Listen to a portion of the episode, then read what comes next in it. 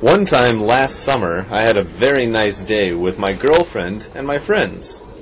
We all decided one Saturday morning to go out to the beach.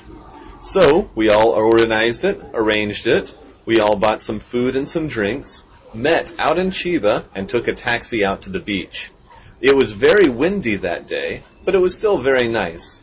We all sat on the beach, talked, played in the ocean, ate and drank, and then after that, we got sunburned and went home. It was a really fun day, and we all had a really good time.